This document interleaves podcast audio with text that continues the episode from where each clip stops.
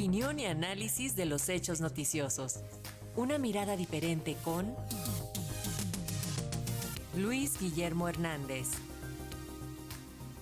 Y dando seguimiento a la información con la que iniciamos este noticiario acerca de la reforma electoral y lo que ocurrió con el senador Ricardo Monreal, aún de Morena, tenemos el comentario, como todos los jueves, de Luis Guillermo Hernández, analista político y periodista. ¿No es así, Luis Guillermo? ¿Qué nos cuentas hoy? Buen día.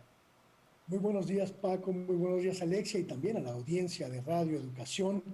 El senador Ricardo Monreal, como bien escuchamos esta mañana, selló ya su destino político.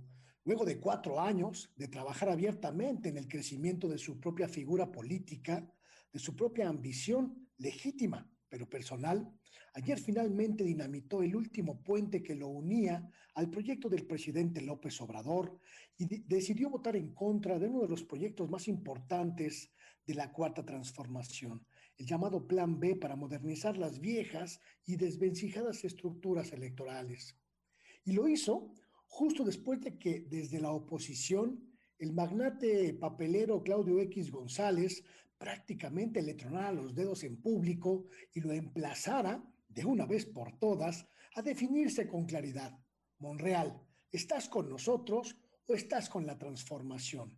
Y Monreal eligió traicionar al movimiento que lo hizo senador, al movimiento que le llevó a la cabeza del grupo parlamentario de mayoría, pero eligiendo el peor momento y las peores circunstancias para cometer ese acto.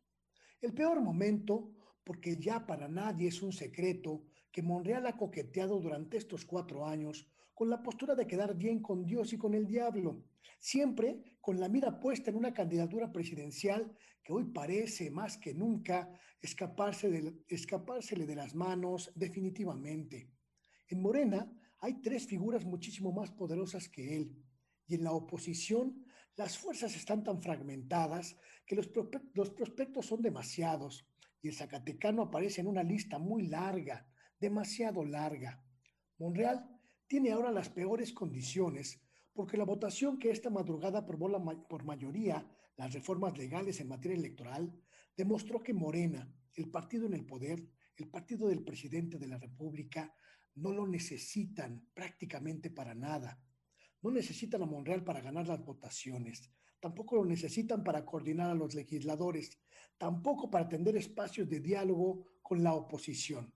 En esta votación y en algunas otras que han ocurrido recientemente en el Senado, ha sido el mismísimo secretario de Gobernación, Adán Augusto López Hernández, quien ha desplazado de la coordinación y del liderazgo al hombre de Zacatecas, y lo peor de todo es que Monreal ahora, de ahora, carga con un título muy difícil de sacudir, el título de traidor a la causa que lo llevó a la posición que ocupa, el título de traidor a la cuarta transformación.